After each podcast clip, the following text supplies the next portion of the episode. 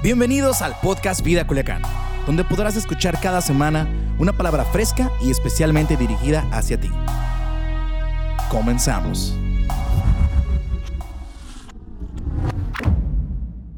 Buenos días a todos los que los poquitos que están aquí en el estudio que hemos preparado, pero también quiero dar la bienvenida a todos los que están desde su casa. Deme un minuto. Quiero dar la bienvenida a todos los que están de su casa y quiero dar una bienvenida también a aquellos que nos escuchan a través del 104.5 de FM, Vive Radio. ¿Y por qué no los poquitos que estamos aquí? Damos un aplauso a todos los que están en casa y a todos los que nos escuchan en la radio o a través de la radio. Gracias por estar aquí. ¿Qué les parece si ahí donde estás inclinas tu rostro y, oramos por por el mundo, oramos por cientos ya de personas en nuestro país que han sido contagiados. Algunos de ellos están en hospitales, otros están en su casa y están pasando momentos difíciles. ¿Y qué les parece si oramos por ellos? ¿Está bien? Señor, en el nombre de Jesús, en esta mañana te damos gracias por la vida que nos das y nos te damos gracias porque podemos acercarnos a ti confiadamente.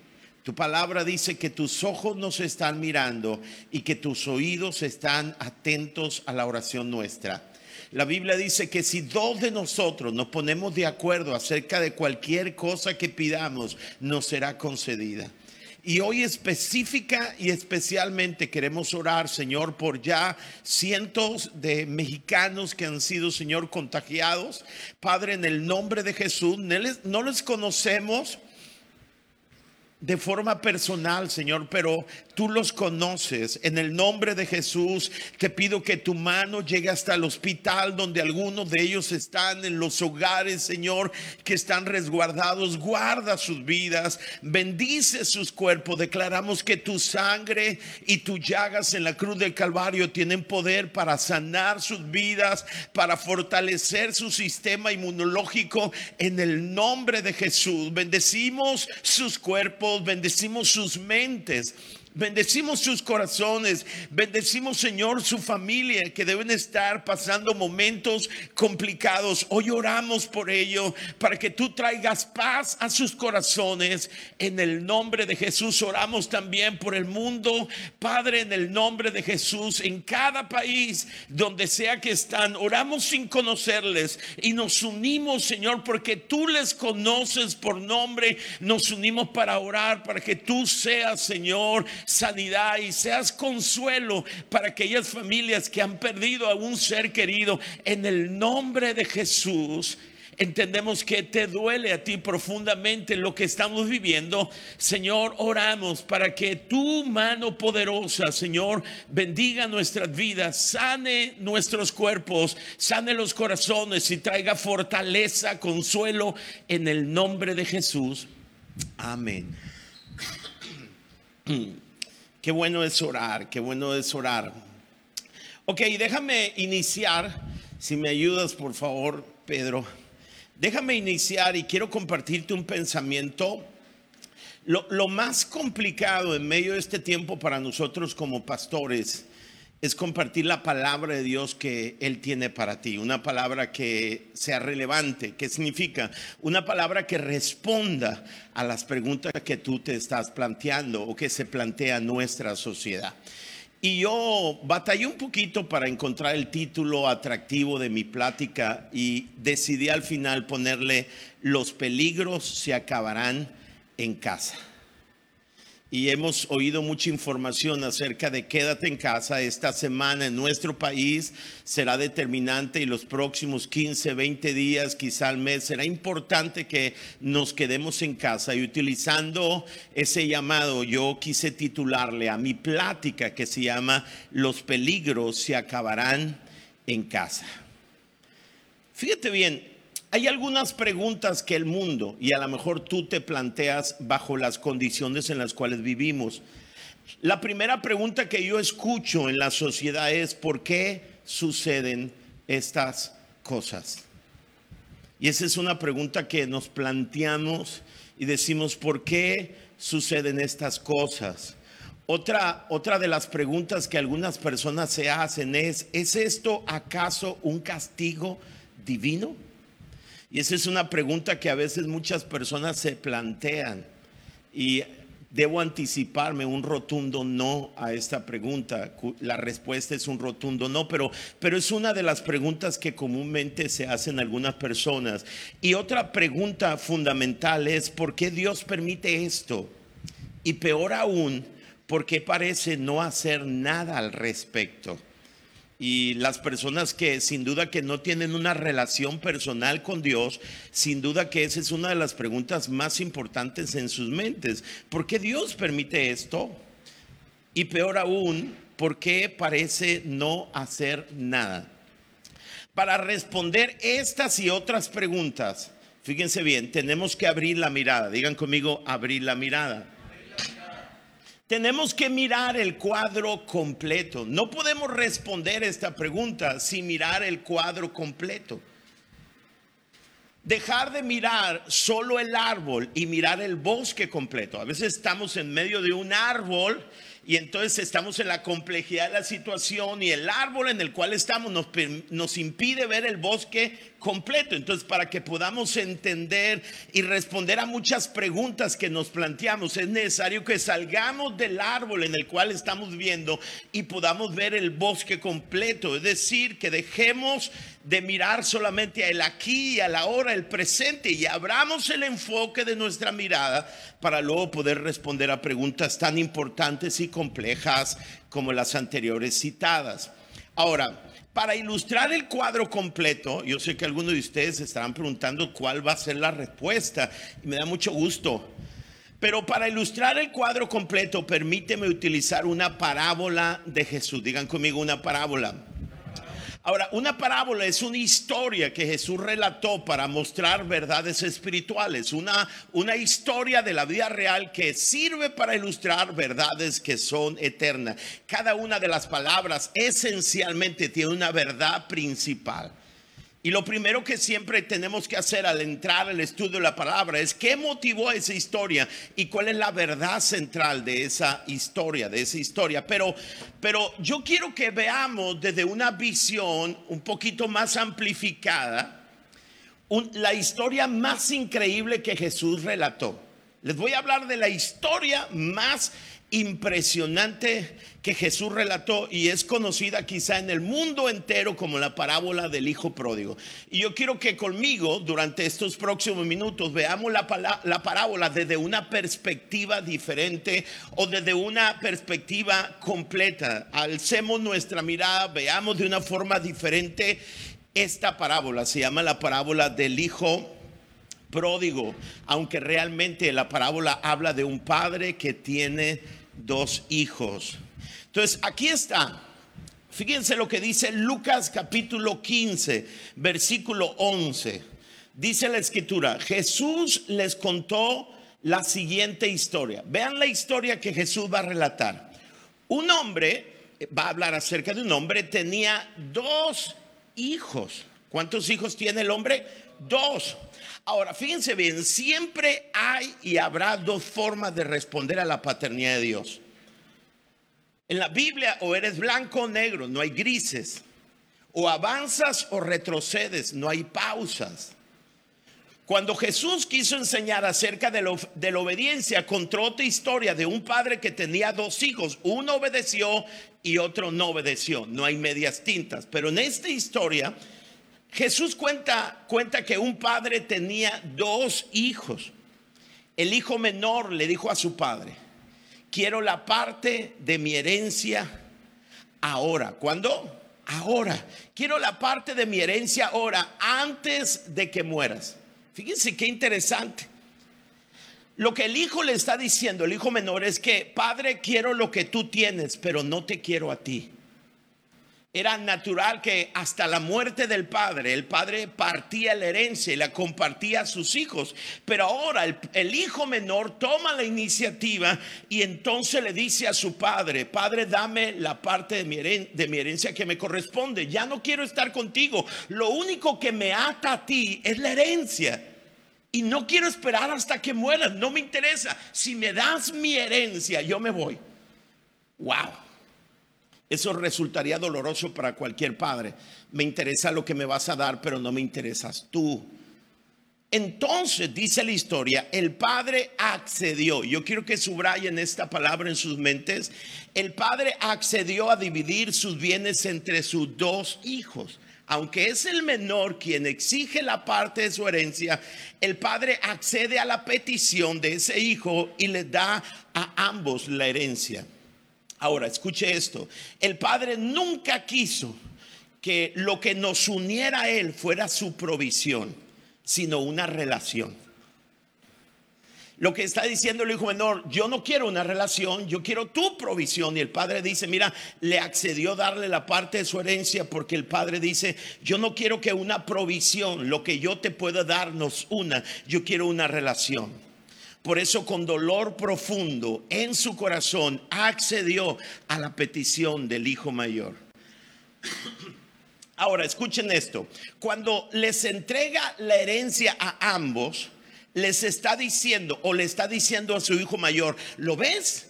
Quiero que nuestra unión sea de corazón a corazón por quien soy y no por lo que tengo para darte. La herencia que tengo para ti es por ser mi hijo y no porque te portes bien.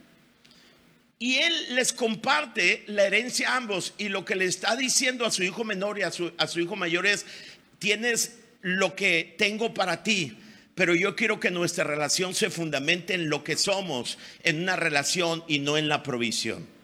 Ahora, en este pasaje es interesante porque en esta historia, en esta parábola, nosotros podemos ver el relato salvífico. Esta parábola es como un resumen de todo el plan de salvación. ¿Están aquí conmigo?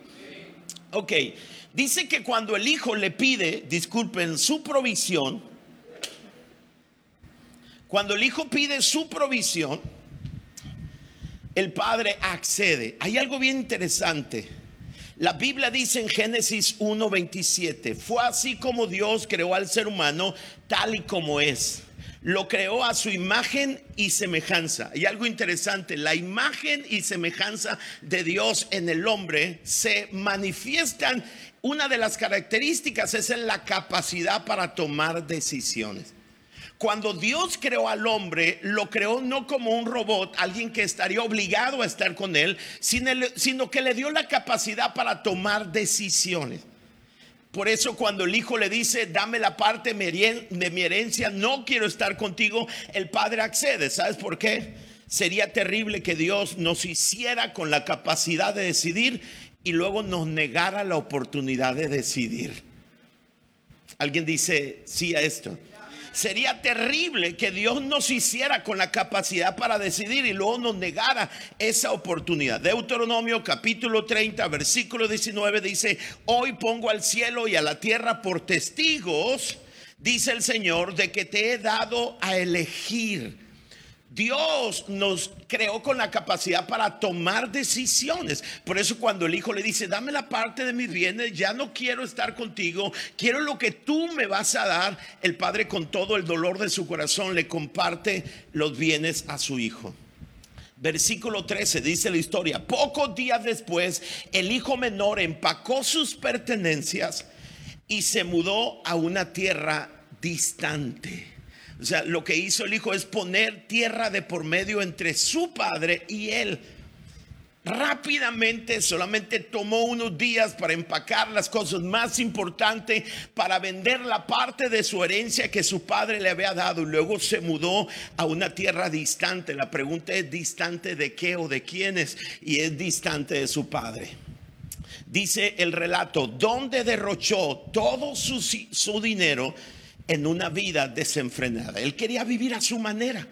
Y en esencia, esto es lo que es pecado. Pecado no es hacer cosas malas. El hacer cosas malas es el fruto del pecado en nuestras vidas. En esencia, el pecado es querer vivir una vida independiente de Dios, gobernar mi vida, poner los principios, los estándares de mi vida. Y el Hijo está diciendo, ya no quiero estar bajo el abrigo tuyo. Quiero lo que tú me puedes dar, pero no te quiero a ti. Quiero vivir mi vida. Y eso es lo que hemos hecho el ser humano con Dios.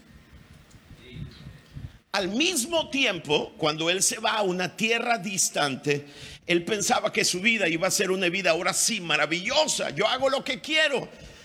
pero al final se convierte en esclavo de sus adicciones, se convierte en esclavo de sus deseos. Porque nadie que está lejos de una relación con el Padre de los cielos puede vivir una vida de libertad. Por eso dijo Jesús, si el Hijo libertare, seréis verdaderamente libres. Y dice que después de un poco tiempo se le acabó el dinero. Escucha la condición de él. se le acabó el dinero hubo una gran hambruna en todo el país. Hay dos cosas que suceden simultáneamente. Número uno, se le acaba su dinero. Número dos, hay una hambre en todo el país, en toda la zona donde él se fue a vivir. Y el resultado es que él comenzó a morirse de hambre convenció a un agricultor local de que lo contratara. Él dijo, bueno, yo en mi casa era, era hijo, yo no, no era un jornalero, yo vivía en la casa, tomaba decisiones, pero ahora, dice él, cuando los recursos se agotaron y hay una terrible crisis, él fue a buscar trabajo. Fue a buscar un agricultor local que lo contratara y el hombre lo envió al campo para que diera de comer a sus cerdos. Escuche esto.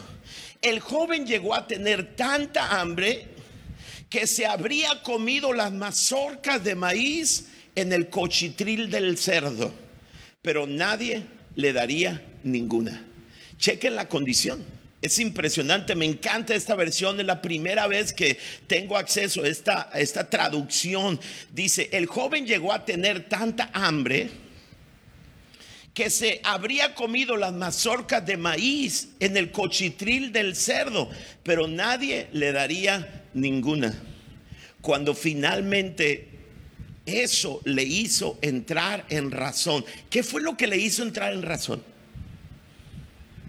Yo quiero que vean esto. ¿Qué fue lo que a él le hizo entrar en razón? Dice, cuando finalmente eso, que la condición, la adversidad, lo que estaba pasando, una, una hambre que él estaba pasando, una crisis económica, había gastado sus recursos, había una crisis donde sea que él estaba, buscaba un lado, buscaba otro lado, nadie podía ayudarle, su condición era desesperante. Y en esa situación entró en razón se dijo a sí mismo, escuchen lo que se dijo a sí mismo, y esta es la clave de lo que quiero compartirte hoy. En casa. ¿Dónde? En casa. hasta los jornaleros tienen comida de sobra. En casa hasta los jornaleros tienen comida de sobra. Y aquí estoy yo. ¿Dónde está él? Lejos de casa, muriéndome de hambre. Ahora, ¿cuál es la razón de la situación tan complicada en la cual está él? Es que él no está en casa. Él dice, en casa hasta los jornaleros tienen comida de sobra. Y aquí estoy yo. ¿Dónde estoy? La razón por la cual está en esa situación, él entiende, dice, es que estoy aquí, ¿dónde? Lejos de mi padre. He roto mi relación con Él por amar lo que Él me puede dar. Y aquí estoy. Bien dice Eclesiastés, yo quiero que pongas atención todos aquí. Eclesiastés capítulo 7, versículo 14 dice, en el día del bien, goza del bien. Y en el día de la adversidad, considera. Cuando él está pasando un momento de adversidad, la adversidad, producto de estar lejos de casa, le hizo considerar su situación su posición. Le hizo considerar el amor de su padre, porque él dijo, en la casa de mi padre, mi padre es tan bueno que hasta los jornaleros comen tres veces al día. Estando en la condición, estando en la condición, eh, escucha, estando en la condición, él consideró, y yo creo particularmente que esta circunstancia por la cual nosotros estamos pasando no es el juicio de Dios de ninguna manera, es solamente producto de estar lejos de casa. Es el producto solamente de estar lejos de casa. Y entonces cuando él reflexiona, cuando él considera su situación, mira hacia atrás, mira las decisiones que tomó, escuche, todos aquellos que hemos conocido de forma personal a Jesús, en un punto de nuestras vidas, en una crisis de nuestras vidas, consideramos. Y en esa consideración consideramos la oferta de Dios, la situación en la que estamos, nos dimos cuenta que era el resultado de estar lejos de Dios. Y entonces cuando él considera, cuando él entiende que en casa hay abundancia, dice, volveré a la casa de mi padre. ¿Cuál es la respuesta para nuestra necesidad? Dice, volveré, díganlo conmigo, volveré a la casa de mi padre. Dice él, volveré a la casa de mi padre y le diré, algunos no han dicho eso en sus casas, vamos, dígalo, volveré a la casa de mi padre. Bien, y le diré, Padre, escucha por favor, Padre, he pecado contra el cielo y contra ti, ya no soy digno de que me llamen tu hijo. Te ruego que me contrates como un jornalero. Entonces, escuche, regresó a la casa de su padre. Y cuando todavía estaba lejos, esto es lo impresionante. Si, a la pregunta, eh, ¿por qué suceden estas cosas? La respuesta es simple. Estamos lejos de la casa de papá.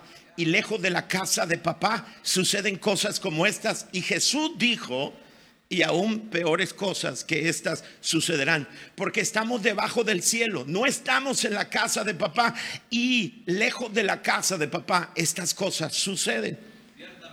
Entonces regresó a la casa de su padre y cuando todavía estaba lejos, pon atención a esto, su padre lo vio llegar lleno de amor y de compasión. ¿Lleno de qué? De amor y de compasión. Corrió a su hijo, lo abrazó y lo besó. Me, me encanta esto. El padre no lo recibió lleno de reclamos y de juicio en este punto de nuestra historia, Dios no está diciendo, ya ven, porque no me buscan lo que pasa de ninguna manera. Ese no es el Dios que revela la Biblia. Dios está mirando al horizonte que por medio de esta situación, que nosotros podamos recapacitar, volver a casa. Y dice la escritura que Él va a correr hacia nosotros lleno de amor y de compasión, no lleno de reclamos, no lleno de juicio observa algo interesante que el padre fue al encuentro, salió al encuentro de su hijo.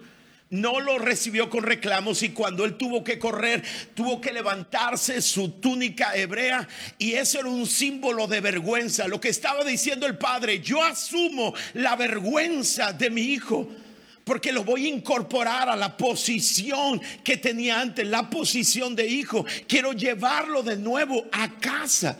Y observa que es el padre quien sale al encuentro del hijo, lo recibe con abrazos.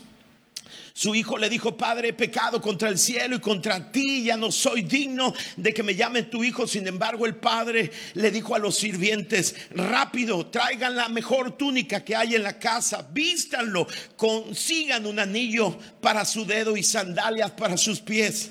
Maten el becerro que hemos engordado tenemos que celebrar con un banquete porque este hijo mío estaba muerto y ahora ha vuelto a la vida. Estaba perdido y ahora ha sido encontrado. Entonces comenzaron la fiesta. Yo quiero darte una noticia a ti. El cielo está preparando una fiesta para tu regreso. No tiene el cielo una lista de reclamos para ti. El cielo está preparando una fiesta lleno de abrazos, lleno de besos, lleno de amor y compasión. Ese es el Dios que se revela en medio de nuestra crisis. Cuando el hijo pródigo vino con una gran necesidad, una quiebra moral, espiritual, física, cuando él esperaba que el padre lo llenara de reclamos, el padre corre a su encuentro, lo abraza, lo besa. Yo creo con todo mi corazón que casi lo carga y lo lleva a su casa. Wow, esto es impresionante. Y yo creo esta es la historia del plan salvífico. Si te preguntas en qué punto de la historia hoy estamos, estamos en el punto de que estamos volviendo en sí. Hemos escuchado más, más de un presidente de una nación que está volteando los ojos a Dios porque estamos en ese tiempo donde estamos considerando nuestras vidas, nuestra situación, y estamos ahí. Y el cielo, el Espíritu Santo, sin duda está llegando hasta nuestras vidas para mostrarnos que el cielo tiene preparada una fiesta para nuestro regreso a casa. Y esa es una palabra buena, buena para todos nosotros. Sí. El cielo ha estado esperando tu regreso y no tiene una lista de reclamos. A veces nosotros hemos proyectado la idea la idea de Dios de esa manera que Dios tiene una lista de todos los errores que hemos cometido para echarnos en cara. De ninguna manera su gracia y su sangre en la cruz del Calvario fueron derramados para perdón. La Biblia dice que la sangre de Abel fue derramada y exige justicia, pero la sangre de Jesús fue derramada e imparte perdón. Hay una gran diferencia entre la sangre de... de ah, Jesús y la sangre de Abel. Porque la sangre de Abel reclama justicia, pero la sangre de Jesús ofrece perdón. Eso es una buena noticia. Estoy tan emocionado que me ganó la emoción, disculpa. Ahora, después de compartirte esta historia, ¿dónde estamos parados? Estamos aquí en el tiempo de considerar. La buena noticia es que el cielo tiene preparada una fiesta, está esperando que tú y yo volvamos a Dios. ¿Cuál papel juega Dios en medio de esto? Dios no es indiferente, sufre con nuestra situación, pero Él nos hizo a su imagen, pues. Y Él está esperando que tomemos la decisión, que consideremos, volvemos, volvamos a Él para recibirnos con los brazos abierto. Así que quiero terminar solamente mostrándote tres verdades relevantes que hay en esta historia. Y digo relevantes porque son respuesta a preguntas y a circunstancias muy presentes. Verdad número uno, este mundo no es nuestra casa. En nuestra casa no habrá llanto, dolor, muerte, etc. Y esa es una buena noticia. Entiendan esto, este mundo no es nuestra casa. ¿Saben por qué cuando el hijo pródigo estaba pasando un momento complicado es que no estaba en casa? Yo tengo una buena noticia para ti, escúchame, no estamos en casa, este no es nuestra casa, por eso suceden cosas como esta, pero cuando lleguemos a casa ya no habrá más llanto, ni más tristezas, ni más dolor. Vean lo que dice Filipenses. Voy a ir a Filipenses capítulo 3. Dice, pero hay mucho más en la vida para nosotros. Somos ciudadanos del cielo. ¿Qué somos? Ciudadanos. Esta no es nuestra casa. Estamos esperando la llegada del Salvador, el Maestro Jesucristo, quien transformará nuestros cuerpos terrenales en cuerpos gloriosos como el suyo nos hará, escuchen los que se creen un poquito feitos, nos hará hermosos y completos con la misma poderosa habilidad con la que está poniendo todo como debe ser. ¿Sabes cómo está poniendo todo como debe ser? Debajo y alrededor de él. Todos los que estamos alrededor de él estamos voluntariamente rindiendo adoración por su amor y el que no se postra delante de él estará sometido debajo de sus pies. Apocalipsis capítulo 21 dice, Él secará sus lágrimas, hablando acerca del cielo, nuestra casa, y no morirán jamás. Tampoco volverán a llorar ni a lamentarse, ni sentirán ningún dolor, porque lo que antes existía ha dejado de existir. Escucha, esta es la primera verdad. Este mundo no es nuestra casa. Por eso el pensamiento hoy se llama, los peligros se acabarán cuando lleguemos a casa. Este mundo no es nuestra casa. Por eso Jesucristo dijo, bueno, van a venir cosas complicadas, más complicadas que las que enfrentamos. Pero la buena noticia es que en nuestra casa, estamos aquí de paso, en nuestra casa no habrá llanto, ni tristeza, ni dolor. ¿Cuánto dicen sí? Y aquí está la segunda verdad. Este cuerpo no es nuestra habitación. Dios nos dará un cuerpo celestial. Esta casa, el mundo, no es nuestra casa. Y nuestro cuerpo no es nuestra habitación. Dios nos dará un cuerpo espiritual. Fíjate lo que dice la Biblia. Por favor, yo sé que si tú nos escuchas por primera vez, a lo mejor dices, ¿de qué estoy hablando? Pon atención a lo que dijo Pablo. Segunda de Corintios capítulo 5. Por ejemplo, sabemos que cuando estos cuerpos nuestros sean desmontados como carpas y plegados, sea, el apóstol Pablo dice que nuestros cuerpos aquí en la tierra son como casas de campaña. serán reemplazados por cuerpos de resurrección en el cielo. O sea, aquí en la tierra este cuerpo se enferma. Pero cuando lleguemos al cielo, este cuerpo no será nuestra habitación. Dios nos dará un cuerpo de resurrección, un cuerpo espiritual. Dice la Biblia, hechos por Dios, no hechos a mano, y nunca más tendremos que reubicar nuestras carpas de nuevo.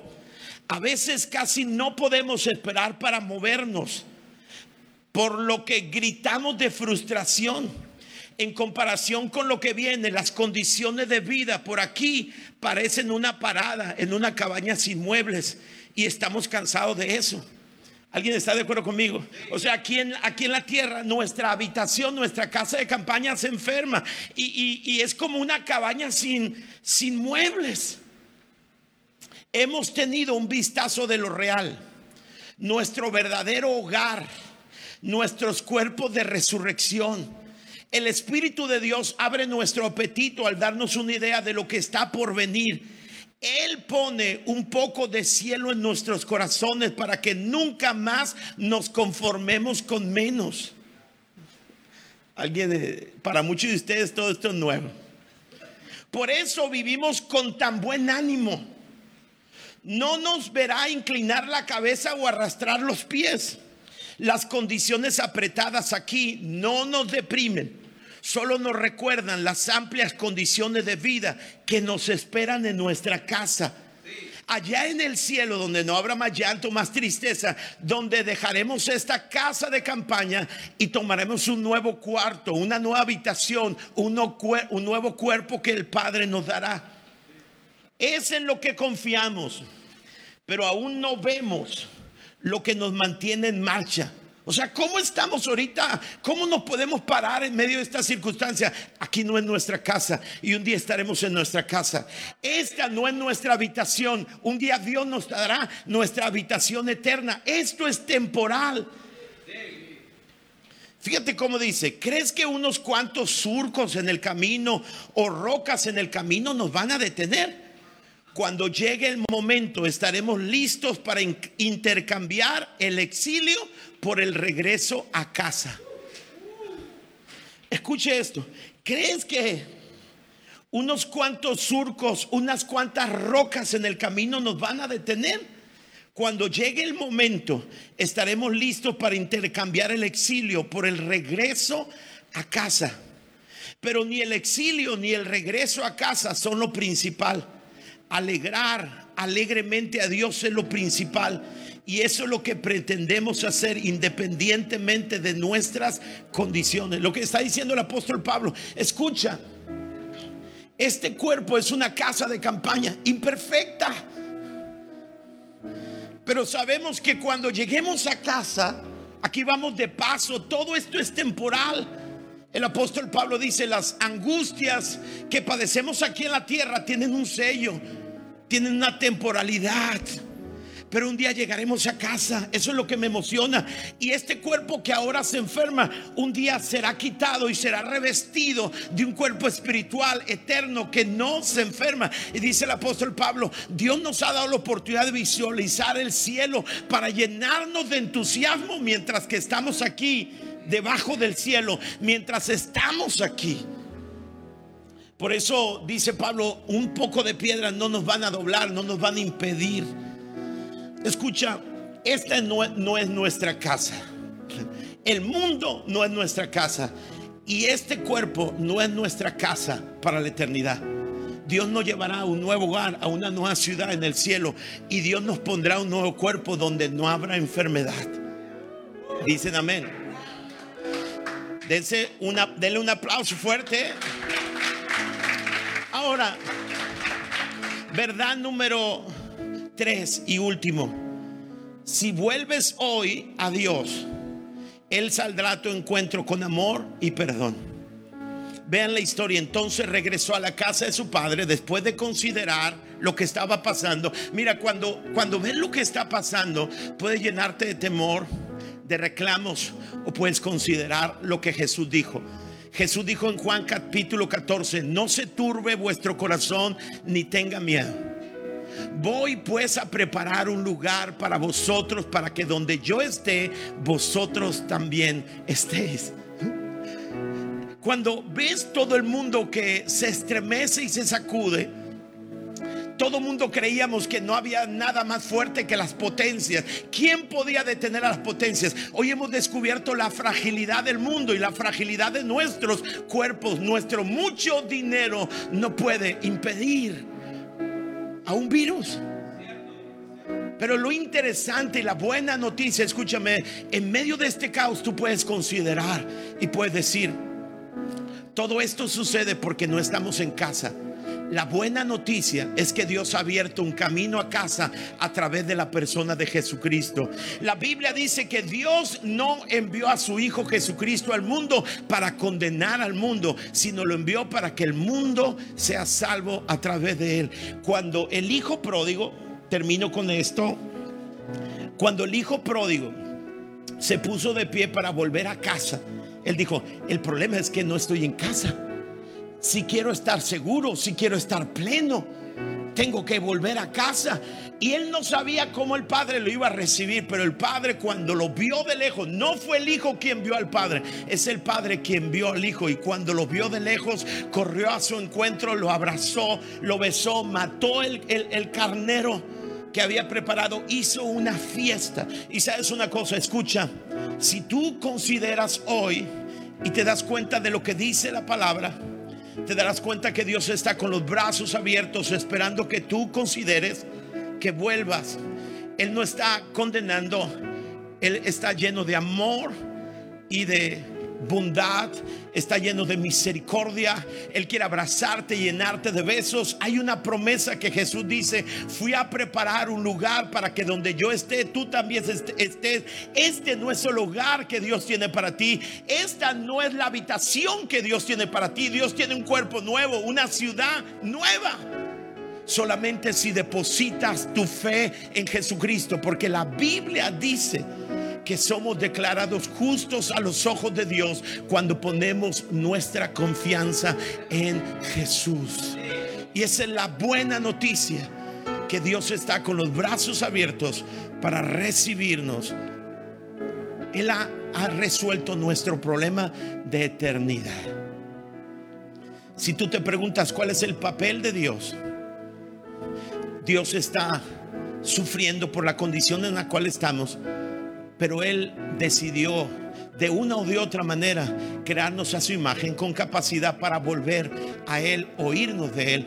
Y Dios quiere que volvamos a Él y Él va a abrazarnos porque Dios tiene cosas increíbles para ti.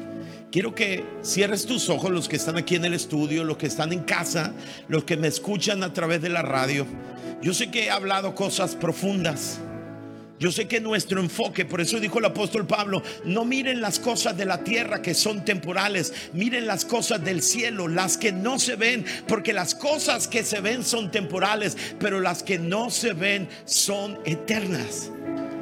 He hablado de enfoque, he hablado de la fragilidad del mundo que debemos considerar, pero hay un Dios que está con los brazos abiertos. Cierra tus ojos. Y si hay alguien que nunca ha invitado a Jesús, esta es la primera oración, si nunca has invitado a Jesús, quiero decirte que Él está esperando que vuelvas. Él quiere abrazarte, incorporarte. El hijo decía, hazme un jornalero, pero el padre dice, no tengo jornaleros, tengo hijos. Él quiere hacerte su hijo. Entonces, si tú quieres volver a Él, repite esta oración con todo tu corazón, ahí donde tú estás. Repite, Señor Jesús, Hoy abro mi corazón delante de ti. Hoy entiendo que este mundo no puede ser mi casa, que este cuerpo no puede ser mi habitación. Creo que enviaste a Jesús a derramar su sangre para perdonar mis pecados y para que cuando llegue al cielo, que será mi morada eterna, donde no habrá más llanto, más tristeza, más dolor, tú me darás una nueva habitación, un cuerpo celestial. Lo corruptible será vestido de algo incorruptible, dice tu palabra, y estaré siempre contigo.